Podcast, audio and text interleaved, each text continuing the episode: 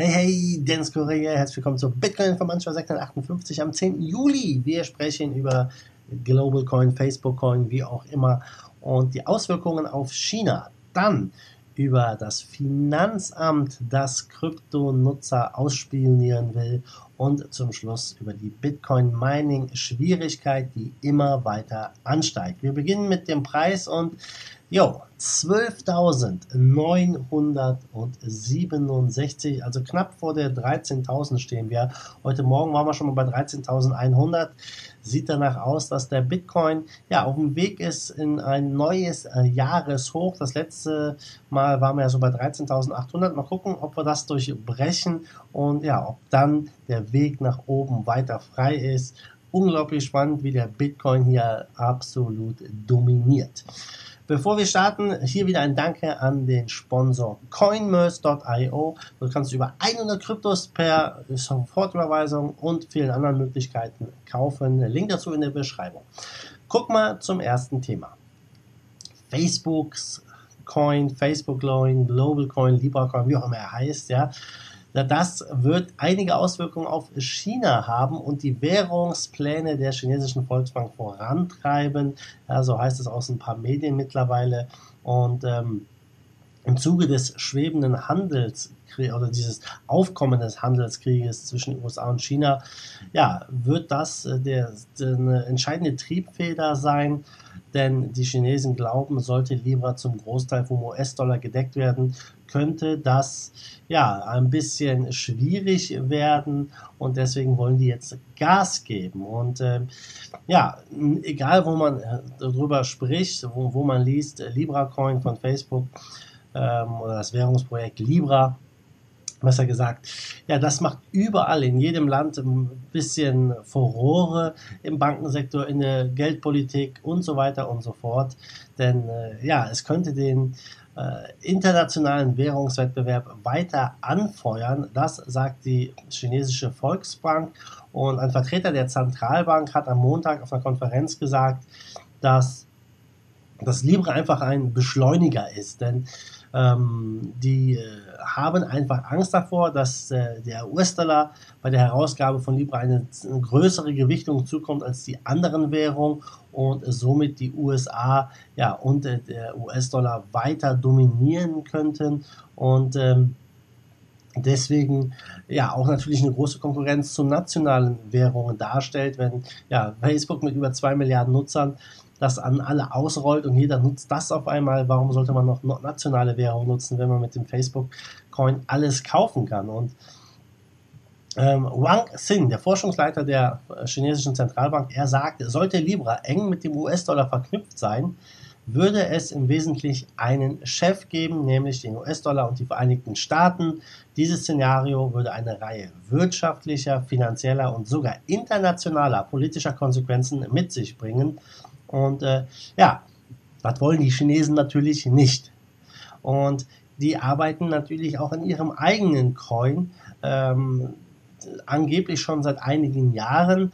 Wang hat auch dieses Vorhaben bestätigt. Wann das Ganze jetzt losgehen soll, das äh, hat er natürlich nicht offengelegt. Und wie weit das fortgeschritten ist, auch nicht. Ähm, aber interessant ist auf jeden Fall zu sehen, dass ja Facebook sogar die Zentralbank in China wirklich äh, ja, unter Druck setzt, sage ich mal. In, äh, in, Deutschland oder in Europa ist es nicht anders mit der EZB. Die müssen sich jetzt auch ein bisschen beeilen. So haben sie letztens auch äh, verkündet auf den Konferenzen. Und ähm, obwohl China sowieso relativ strikt ist, die Chinesen eigentlich Facebook nicht nutzen dürfen, gibt es relativ viele Nutzer. Man kann ja das ganz einfach mit einem VPN übergehen. Äh, am meisten wird natürlich WeChat genutzt und fast überall zahlt man in China schon mit WeChat. Und ja, es, ist sehr wahrscheinlich, dass die chinesische Zentralbank ein Pendant zu Libra rausbringt und das dann auf eine breite Nutzerbasis trifft. Also sehr, sehr spannend, was hier passiert.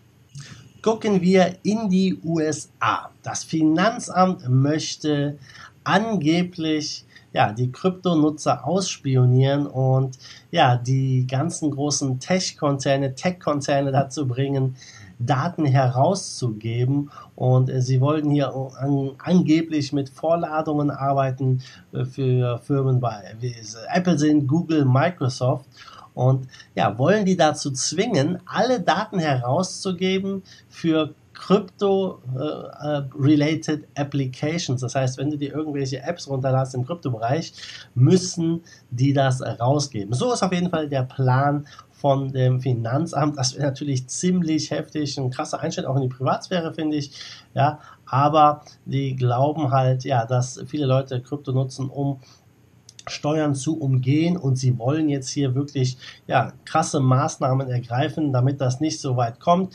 Die äh, überlegen, äh, ja, komplett Social Media zu durchsuchen und äh, da auch Leute zu finden, die im Kryptobereich tätig sind, äh, die vorzuladen und äh, ja, anscheinend werden die ersten Leute da schon geschult. Ob das Ganze jetzt wirklich wahr ist, ja, das kann man zu dem Zeitpunkt nicht sagen. Das IRS hat sich dazu natürlich nicht geäußert. Das geht hier aus einer Präsentation heraus, die gehalten wurde.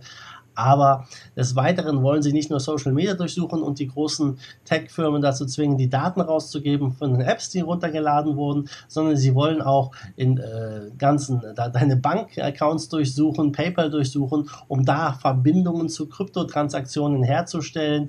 Ja, und das ist natürlich krass. Stell dir vor, da ist, sitzt jetzt irgend so ein Beamter, der durchsucht deine Profile auf allen Social Medias, durchsucht deine Banken, dein PayPal und versucht herauszufinden, wann du wo, wie viel Krypto Krypto gekauft hast und so weiter und so fort. Also die völlige Kontrolle.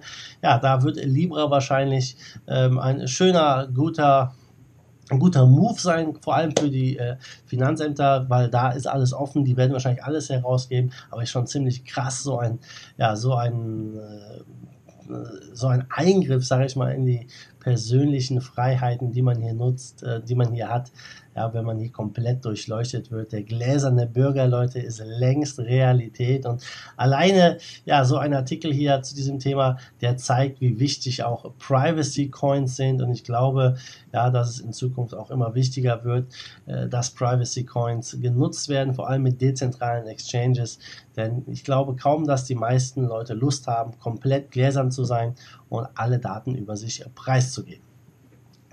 Gucken wir rüber zum Bitcoin Mining. Bitcoin Mining, die Schwierigkeit, ja, die hatte jetzt den fettesten Jump in den letzten zwölf äh, Monaten und ja, das ist ziemlich, ziemlich crazy, wie schnell die Bitcoin Hashrate und die Schwierigkeit wieder angestiegen ist. Denn jetzt hat man einen Jump von 14 Prozent, also ziemlich, ziemlich krass. Das war der größte Sprung seit August 2018. Ja, und das bedeutet natürlich äh, härtere Konkurrenz. Und äh, je, ja, je mehr Computer am Netzwerk sind, desto schwieriger wird es, einen Block zu finden. Und ja, diese, diese Block-Adjustment, also die Bitcoin-Mining-Schwierigkeit, die wird alle 2016 Blocks neu berechnet, ja, um sicherzustellen, dass Blöcke immer so in, in äh, etwa alle 10 Minuten gefunden werden. Also alle 20, äh, alle 2016 Blöcke sind circa 14 Tage. Also alle 14 Tage wird das neu berechnet. Ja, sind weniger Bitcoin-Mining-Geräte am Netz, wird die äh, Schwierigkeit runtergesetzt, sind mehr Geräte am Netz, ja, und es gibt mehr Rechenpower, wird die Mining-Schwierigkeit raufgesetzt und ja, sie steigt dieses Jahr schon wieder ziemlich, ziemlich krass an, ja, fast verdoppelt dieses Jahr oder ungefähr verdoppelt und ähm, wir haben hier äh, ja 74,5 was sind Quintillion? Quintillion sind Billionen Hashes pro Sekunde. Ja? Also unglaublich krasse Computerleistung, die hinter dem Bitcoin-Netzwerk steht. Äh, viele glauben, das liegt daran, dass in China jetzt in einigen Bereichen die Regensaison beginnt, wo der Strom extrem günstig ist. Das wird sich noch ein bisschen hinziehen in den nächsten Monaten. Das heißt, man vermutet hier, dass nochmal ein großer Schub an weiterer Hash-Leistung und Rechenpower dazukommt. Und äh, ja, im Bärenmarkt ist die äh, natürlich die Mining Difficulty auch ge gesunken. Nichtsdestotrotz, ja, wir sind immer noch einiges vom All-Time-High entfernt. Die Bitcoin-Mining-Schwierigkeit ist aber so, so heftig, so schwer wie noch nie zuvor. Wenn man das jetzt mit dem Bullenmarkt 2017 vergleicht, da ist der Preis zum Beispiel ja, um 400 Prozent gestiegen, von 4.000 auf knapp 20.000 von Juni bis Dezember 2017. Ja, die Computer Power im gleichen Zeitraum ist nur um 200% gestiegen. Jetzt haben wir ungefähr einen 300% Jump gesehen von 3000 Anfang des Jahres auf ja, über 12.000 jetzt.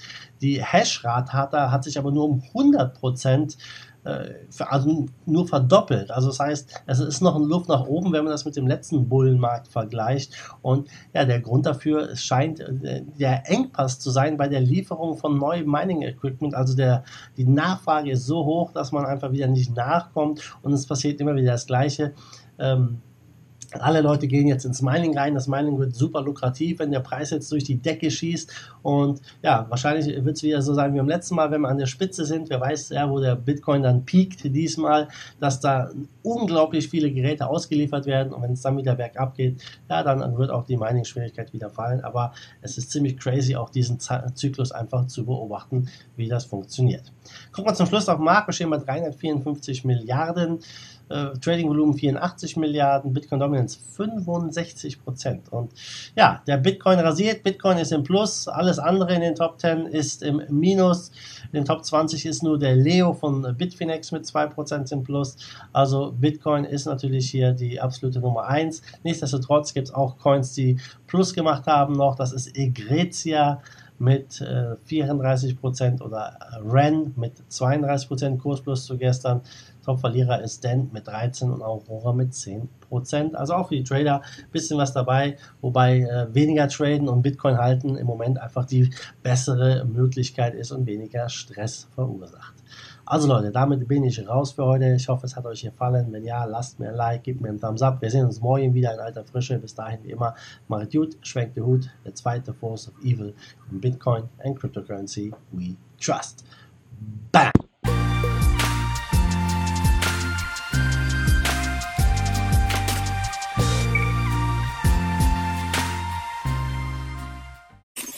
Give us a